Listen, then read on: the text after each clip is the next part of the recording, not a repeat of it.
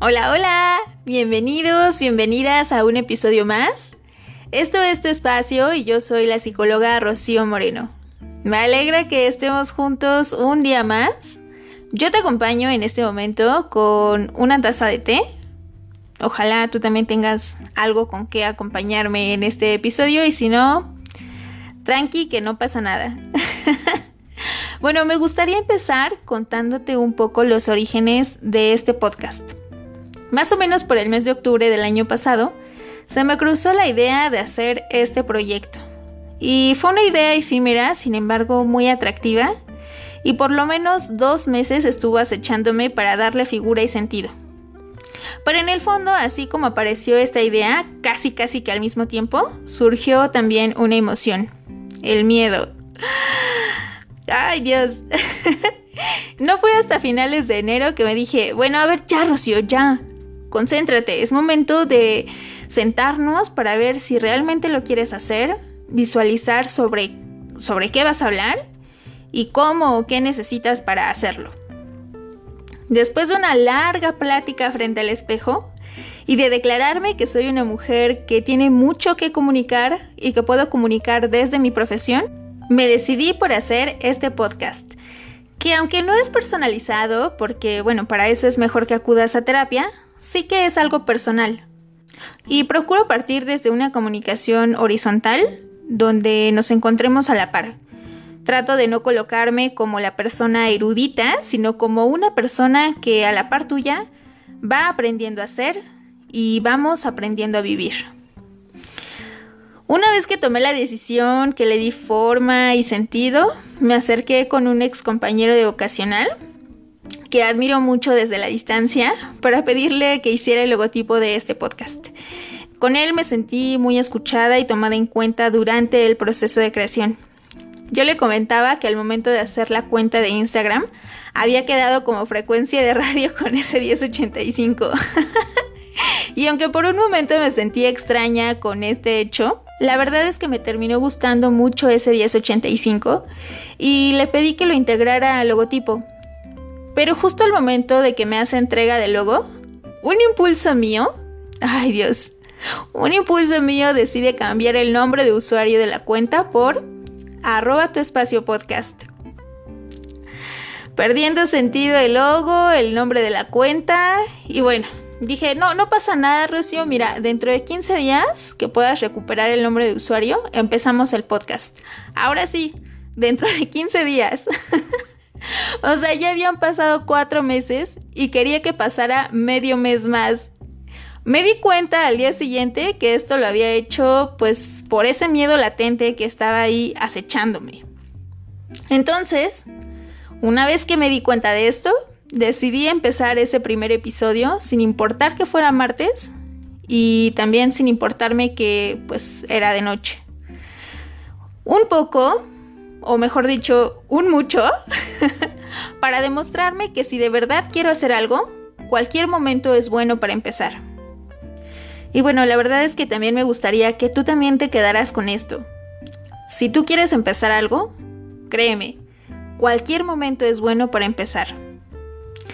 ¿Pero qué viene toda esta historia sobre los orígenes de tu espacio? Bueno, pues porque el día de hoy cerramos estas partes fraccionadas estos autos que nos ayudan a conocernos. Y para cerrarlos, me gustaría que fuera con el autosabotaje. ¿Qué es? ¿Por qué lo hacemos? ¿De qué manera podemos dejar de practicarlo? Estoy segura que pueden surgir muchas más preguntas de este tema, así como de los pasados, pero bueno, quédate conmigo para que respondamos a estas preguntas y pues de este modo vayamos conociéndonos un poco más. El autosabotaje es la tendencia a obstaculizar por nosotros mismos la consecución de nuestras metas. Ocurre de manera inconsciente y generalmente es cuando estamos atravesando pues un momento de cambio o durante una toma de decisiones que pone en riesgo nuestra zona de confort. Mm, realmente esto es la antesala del cambio. Incluso el no decidir es ya una elección. Pero, ¿por qué lo hacemos? ¿Por qué, por qué recurrimos al autosabotaje? Bueno, pues como te decía hace un momento, es para mantenernos, para no romper nuestra zona de confort. Y puede surgir desde diferentes motivos. Quizás con esto logres ver todavía más claramente la importancia del autoconocimiento. Una de las causas es la baja autoestima, mm, que yo la veo muy relacionada con el autoconcepto, que al estarnos comparando constantemente con otras personas, pues podemos llegar a percibirnos estancados para alcanzar nuestras metas. Y aunque no hagamos una comparación con una persona externa, también pueden surgir pensamientos o creencias que limiten nuestra toma de decisiones y vayan mermando de poco en poco la autoestima. Y así se convierte en un círculo vicioso. Puede sonarte muy extremo que una persona no tenga objetivos ni a corto y mucho menos a largo plazo. Sin embargo, sucede. Piensa que estás en una embarcación y que el capitán no sabe si tiene una brújula. O aunque la tuviera, no sabe cómo leerla. Bueno, no sabe a dónde ir con pleno océano de por medio, no sabe dónde es el norte, dónde es el este y pues evidentemente no sabe a dónde dirigirse. Y cuando sucede esto, existen grandes posibilidades de que alguien más tome ese timón, el timón de tu vida. Por eso, conócete, porque jamás, de verdad jamás, vayas a donde vayas, no podrás escapar de ti. Esto me ayuda a colocar eh, pues la siguiente causa, que son las metas no propias. Y aquí hay que ser muy cautelosos al revisarlo. Si tú estás en tu proceso de elección de carrera o ya estás dentro de ella, y si no es así, bueno, igual sirve alguna actividad extracurricular, ya sea danza, canto, música, deporte, lo que sea. Plantéate la pregunta. ¿Esto que hago lo hago por mí, para mí? ¿O lo estoy haciendo para complacer a alguno de mis padres o a alguna otra persona? Fíjate, ahorita que lo voy diciendo, recuerdo que cuando era niña veía un programa infantil llamado Cuentos de la calle Broca. Y había un capítulo en específico que me causaba mucha ternura y asombro. Ojalá tengas la oportunidad de mirarlo, si no es hoy, pues otro día, con más calma. El capítulo se llama Diablito Bueno y trata de un diablito que en su contexto familiar, lo ideal o lo esperado era que fuera un diablito que se portase mal, que no hiciera sus tareas, que faltara clases, o que si no faltaba, pues que por lo menos molestara a sus compañeros, a los maestros. Pero este diablito no quería hacer eso. Por el contrario, era un diablito sumamente aplicado en la escuela y sus papás se quejaban y le decían, tantos sacrificios que hacemos por darte una mala educación. ¿Qué vas a hacer cuando seas grande? y él muy seguro les contestaba, voy a ser bueno. Sus papás se echaban a llorar y se molestaban de su deseo, de su proyecto de vida. Incluso le llegaban a decir que si seguía por ese camino, se iría al cielo. El papá pues lo terminó sacando de la escuela y lo llevó al infierno a trabajar. Ahí el diablito se encontró con dos personas, un ladrón y un asesino, que pues al cabo de una corta plática el diablito los persuadió para arrepentirse y así desaparecieran del infierno.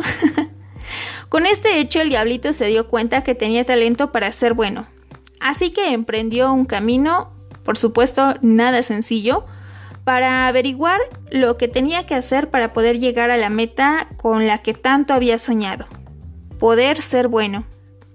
¿Y a qué voy con esta historia del diablito bueno? Bueno, pues a veces nuestro círculo más cercano espera cosas de nosotros que nosotros no queremos ser, o mucho menos hacer. Y no está mal desear ser diferente, tener un proyecto de vida distinto. Ellos están jugando su partida como quieren, con lo que tienen y como pueden. Acá lo importante es revisar la manera en cómo tú quieres jugar esta partida. Tu partida de vida. Porque solo tienes esta. Pero ¿cómo saber si me estoy autosaboteando? Bueno, ¿alguna vez has dejado cosas a medias? No sé, desde un libro, una rutina de ejercicio, la dieta, la carrera. Ahora, si estás dejando las cosas a medias, fíjate desde dónde es que lo haces. ¿Es desde que descubriste que estabas cumpliendo metas de alguien más? ¿O quizás porque pensaste que el resultado sería más sencillo y por supuesto más rápido? Si ocurre la primera, me parece que es lo más saludable que puedes hacer. Faltará revisar la forma en cómo haces este cierre y el significado particular que le das a ese evento. Sin embargo, si es por la segunda, pues, ¿qué te digo? Nada es sencillo. Todo tiene su grado de dificultad. O quizás te das cuenta que la procrastinación está presente en tu día a día. Bueno, aquí estoy segura que muchos hemos vivido alguna vez, en mayor o menor medida, y no necesariamente en la misma dimensión, eh, pues que a veces vamos postergando las cosas. Que en vez de levantarnos, decimos cinco minutitos más. Reemplazamos lo urgente por otra actividad ya sea más sencilla, menos significativa o más atractiva. No sé si te ha pasado que justo cuando decides empezar ese trabajo urgente que tienes que entregar al día siguiente, se te ocurre ser hacendos en la casa. Y hasta que terminas de acomodar tus cosas, dices, ya, ya, ya, ahora sí, ya voy a escribir. bueno, pero luego buscas que se te atraviesen tres horas en Facebook, unos capítulos de una serie, buscas de todo para no empezar ese proyecto, que sabes que debes empezar hasta que te da la una de la mañana y ya no tienes salida. Vamos con otra forma de autosabotearnos. Te cuento, mi hermana cuando hacía su especialidad tenía un profesor que se la vivía diciendo, pretextos sobran. Bueno, buscar pretextos o excusas de manera constante a modo de justificación para no hacerle frente a nuestro proyecto va, pues sí, algo de la mano con la procrastinación. Porque igual y no te pones a limpiar tu casa o a ver series, pero empiezas a decir, uy, no, es que pues yo para hacer esto necesito aprender tal idioma.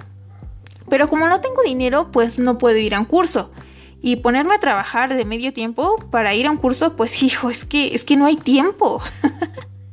y así a cada posible solución se le cierra la puerta de manera tajante con pretextos.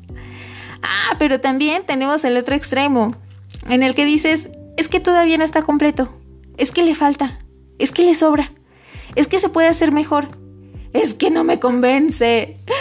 Sí, me refiero al perfeccionismo. Y nada va a ser perfecto. Están las personas que desde el punto de partida saben que no va a ser perfecto y dicen, no, no, pues yo mejor ahí la dejo, no le entro. y las otras personas que deciden empezar, pero durante la marcha, al darse cuenta pues de la trayectoria, quedan insatisfechos con el proceso, con los resultados y deciden abandonarlo porque pues no es perfecto. Aquí lo importante es que veamos de qué forma eh, pues te estás autosaboteando para que esto deje de suceder o por lo menos suceda con menos frecuencia. Pero bueno, a ver, ¿qué puedo hacer para dejar de autosabotearme? Primero, darte cuenta la forma en que te estás saboteando. Identificar el área, porque podemos verlo de manera común en la dimensión o área académica, sin embargo, también podemos caer en el autosabotaje con nuestra pareja o nuestros amigos. Entonces, primero, date cuenta del área en la que te estás autosaboteando. Luego, la forma en cómo lo expresas, ya sea dejando las cosas a medias, poniendo pretextos, procrastinando o buscando la perfección. Y aunque suene repetitivo o redundante, trabaja en tu autoconocimiento. En específico, el autoconcepto y la autoeficacia. ¿Y cómo se puede hacer? Bueno, ya te comentaba en el episodio anterior la importancia de motivarnos a hacer y superar retos. Y empieza desde retos pequeños. No sé, a lo mejor si tu alarma la pospones cinco veces para arrancar la mañana, pues quizás ahora el reto sea posponerla tres veces, para luego posponerla una vez y ahora sí, puedes arrancar una vez que termina de sonar esa alarma. Fíjate en que estos retos sean progresivos, que te inviten a ir avanzando de poco a poco. Por favor, no seas demasiado exigente, porque al ser progresivos pero de manera constante te pueden ayudar a aproximarte a tu meta. De igual forma, pues mantener la perseverancia como una bandera de orgullo. Mira, en la vida habrá cosas que en las que seguramente al primer intento fracasemos. Pero si no lo volvemos a intentar, seguro que viviremos con ese fracaso. Sin embargo, si con paciencia y con respeto nos atrevemos a hacerlo nuevamente, ten por seguro que tienes la posibilidad de hacerlo mejor y de mejorar. Y de tanto y tanto de irlo practicando o haciendo, llegará el momento en el que seas bueno en eso.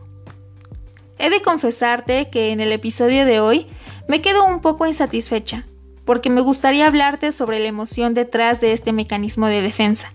Y si bien me gustaría desarrollarlo, implicaría también hacer una distinción entre emoción de sentimiento. Quiero que sepas que en un inicio lo contemplé. Sin embargo, pues decidí dejarlo de fuera para evitar saturarnos. Cuéntame si te gustaría que hablara sobre las emociones, sobre su funcionalidad en la vida, los estigmas que algunas de ellas tienen o de cualquier otro tema que también sea de tu interés, porque recuerda, esto es tu espacio. Yo soy Rocío Moreno y hasta aquí termina nuestro episodio de hoy.